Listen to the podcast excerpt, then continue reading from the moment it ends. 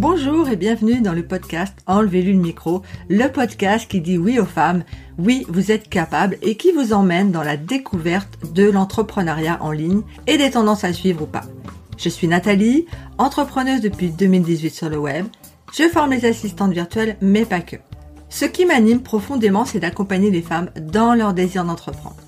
Une fois par mois sur ce podcast, je vous propose un épisode consacré à des conseils entrepreneuriaux, des anecdotes et des astuces concrètes pour déléguer sereinement. Des invités viendront également m'enlever le micro pour partager leurs univers avec vous. Enlever le micro, c'est également une newsletter mensuelle qui approfondit le sujet à aborder en podcast. Pour la recevoir, inscrivez-vous sur Nathalie slash podcast. Je passe sans détour, parfois ça grince et peut-être que vous aussi, ça vous donnera envie de m'enlever le micro. Bienvenue dans ce nouvel épisode. Je vais continuer ma lancée sur les assistantes virtuelles puisque, eh bien, comme je vous le rappelle, c'est vraiment mon domaine d'expertise. Là, je vais parler de la spécialisation lorsqu'on est assistante virtuelle. Pourquoi c'est important? Pourquoi, finalement, on ne peut pas tout simplement dire je suis une assistante virtuelle polyvalente. Régulièrement, lorsque les assistantes virtuelles se lancent, lorsque je les rencontre en début de formation, par exemple, elles me disent Nathalie, moi je comprends pas et j'ai pas envie de me spécialiser sur un domaine en particulier parce que bien déjà tout m'intéresse, j'ai envie de travailler avec tous les entrepreneurs du web par exemple et finalement j'ai l'impression que eh bien je vais rater des opportunités ou je vais faire tout le temps la même chose ou j'aurai moins de clients tout simplement. Effectivement, moi je comprends très bien qu'on puisse raisonner de cette manière. Je comprends très bien que ça peut faire peur de se dire je me ferme un peu les portes quelque part. Sauf que dans la pratique, c'est vraiment important, j'ai envie de dire, et intéressant de vous présenter comme une experte ou au moins une assistante spécialisée sur un domaine bien précis. Ou deux, pourquoi pas. Pour vous expliquer plus concrètement pourquoi c'est intéressant. Déjà, il faut savoir que dans notre cerveau, j'ai envie de dire, d'entrepreneur, lorsqu'on s'imagine une assistante virtuelle, on imagine de manière très évidente et logique qu'elle sait faire plein de choses. Tout du moins, eh bien les missions de base d'une assistante, c'est-à-dire la mise en forme de documents, la gestion de boîte mail, la réponse à des messages, etc., etc. On dira que c'est des missions assez basiques d'une assistante et qu'on s'attend hein, vraiment à avoir de la part d'une assistante. On se pose même pas de question. Une assistante égale, elle sait faire toutes ses tâches. Donc pourquoi le préciser? C'est contre-productif finalement. Je vais vous donner un exemple concret. C'est comme si vous allez au restaurant et que vous vous posez la question de savoir si le chef cuisinier sait cuisiner des pâtes, par exemple, ou des œufs sur le plat. Vous vous posez même pas la question, c'est évident que oui. C'est un petit peu la base de son métier. J'ai pris un exemple vraiment très basique. Voilà, je ne suis pas spécialisée non plus en restauration. Euh, alors que, lorsque vous décidez d'aller au restaurant, comment vous réfléchissez? Comment vous choisissez votre restaurant? Vous vous dites, voilà, je vais dans tel restaurant parce que ils ont une spécialité de lasagne vraiment exceptionnelle avec une recette bien précise et je sais que si je veux manger des très bonnes lasagnes, je vais chez eux.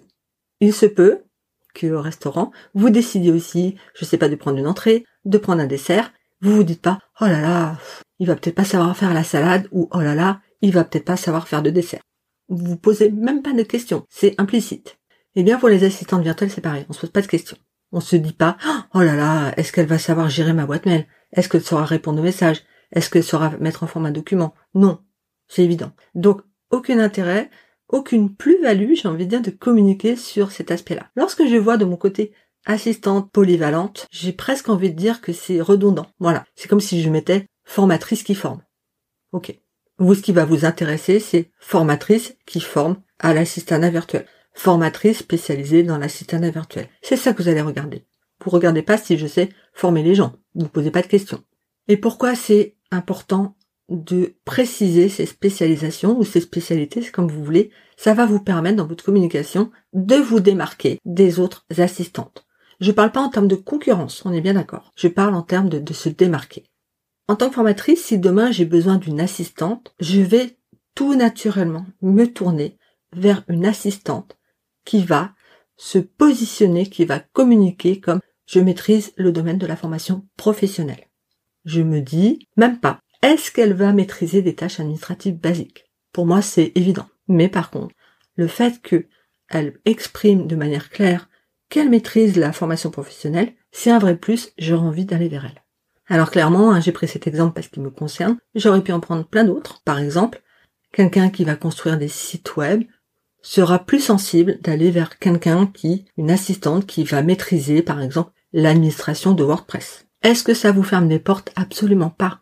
Parce que quelqu'un qui aura besoin d'une assistante virtuelle pour des tâches beaucoup plus classiques viendra quand même vers vous s'il en a envie. Si votre communication dégage quelque chose qui le touche, qui l'interpelle, il viendra vers vous. Il ne se dira pas, oh là là, elle maîtrise la formation professionnelle, moi je suis pas du tout dans ce domaine, ça ne m'intéresse pas. Posera pas de questions hein, par rapport à ça. Il viendra vers vous parce que bah, quelque chose l'aura interpellé vous donnera, et lui donnera l'envie d'aller vers vous tout simplement. Et ça, je sais que au moment de son lancement, c'est un peu frustrant peut-être ou déstabilisant de se dire je me ferme le champ des possibles. Je vais fermer des portes. Moi, j'ai envie de tout faire, tout m'intéresse. Vous verrez déjà que vous ne pourrez pas le faire pour commencer. Et puis j'ai coutume de dire, lorsqu'on est expert en tout, on est expert en rien. Personne n'est expert en tout. Quelle image vous voulez donner de votre activité? Quelle image vous voulez donner de vous? Quelqu'un de polyvalent mais qui survole l'émission, que dès l'instant qu'on va lui demander quelque chose un peu plus poussé, ça sera pas possible, il faudra faire appel à quelqu'un d'autre, ou quelqu'un qui va vraiment avoir un domaine d'expertise très précis sur un domaine en particulier? Lorsque je dis un domaine en particulier, je parle en plus pas forcément de métier. Par exemple, pas forcément sur la formation professionnelle. Ça peut être aussi sur une tâche précise. Je vois des assistantes, par exemple, qui se spécialisent sur je vais créer un espace notion dédié à votre activité. Je vais créer des process pour augmenter l'efficacité ou la productivité de votre métier, etc., etc. Ça peut être sur une prestation au-delà d'un métier. Maintenant, j'aurais du mal à vous faire une liste exhaustive hein, de toutes les spécialités qui existent, puisqu'il y en a plein. Et surtout, c'est peut-être à vous aussi d'inventer une spécialité qui vous regarde, qui vous intéresse. L'idée, toujours, c'est de faire des choses que vous avez envie de faire, qui vous font vibrer avant tout. Et là-dessus, je vais aussi nuancer, hein, attention, hein, c'est pas parce que votre idée, elle vous semble absolument géniale sur le papier et dans votre tête, qu'elle est applicable, qu'il y a un réel besoin derrière. Bien sûr, vous allez faire l'étape préliminaire, étude de marché, observer, poser des questions, aller au contact des prospects que ça peut intéresser, etc. Sinon, le risque c'est de travailler sur une offre qui va intéresser personne. Vous allez vous épuiser, vous n'aurez pas de clients et vous serez bien, sûr déçu. Si je peux vous donner quelques tips sur des spécialités qui seront, ou qui sont d'ailleurs, plutôt prometteuses, porteuses, d'avenir, on va retrouver quand même des spécialités très techniques. Bien souvent, les entrepreneurs du web se lancent sur leur zone de génie, ce qu'ils savent faire, la formation ou autre, et ensuite, ils vont devoir maîtriser et utiliser des outils, et parfois, eh bien, n'auront pas la maîtrise, ou ça ne les intéresse tout simplement pas d'apprendre ou de le faire. Donc, on va trouver quand même pas mal de, missions sur des, des choses très techniques. Par exemple, administrer un site web. Par exemple, monter des podcasts, monter des vidéos. Par exemple, mettre en place et créer bien sûr des automatisations pour les entrepreneurs. Ça peut être aussi gérer une plateforme d'hébergement de formation. Vous voyez un petit peu toutes ces choses qui sont quand même plutôt techniques, qui parfois posent des difficultés aux entrepreneurs. Une mission qui est de plus en plus, je trouve, euh, au cœur des entreprises, et c'est ce qui peut faire la différence entre une entreprise et une autre, c'est la gestion de la relation client, ce qu'on appelle régulièrement le customer care, c'est-à-dire je m'occupe des clients, je réponds à leurs messages, etc., mais pas que. Évidemment, cette dimension du suivi client, etc., mais pas que.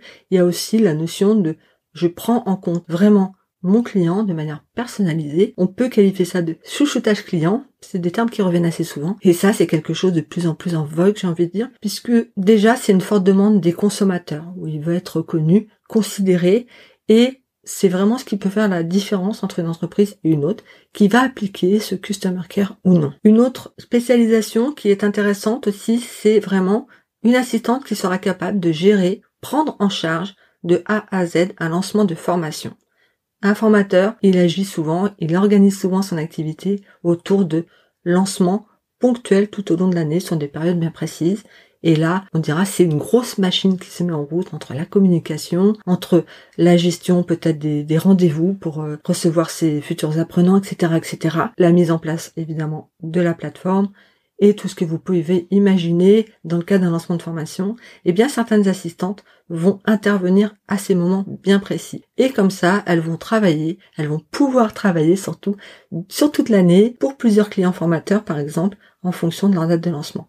Ça c'est quelque chose qui devient de plus en plus répandu puisque c'est une charge assez lourde. Ça oblige le formateur à se concentrer sur le lancement et pas du tout sur la création. Souvent les formateurs, eux, ce qui les intéresse, c'est de se plancher, de plancher sur leur création de formation, leur création de leurs offres, suivre les apprenants, etc.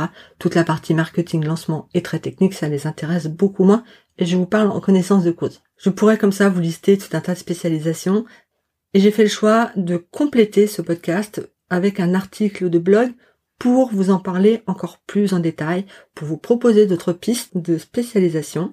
Voilà, je vous invite à le lire, je vous mets le lien de, mon blog. Si de votre côté vous n'êtes pas d'accord et vous avez bien le droit, évidemment qu'il n'y a pas de règle. Hein. Si vous, vous êtes hyper polyvalente, que finalement vous n'avez pas du tout de spécialité et que vous travaillez confortablement, que vous êtes à l'aise avec ça et que vous avez de nombreux clients, c'est parfait. Ne changez rien.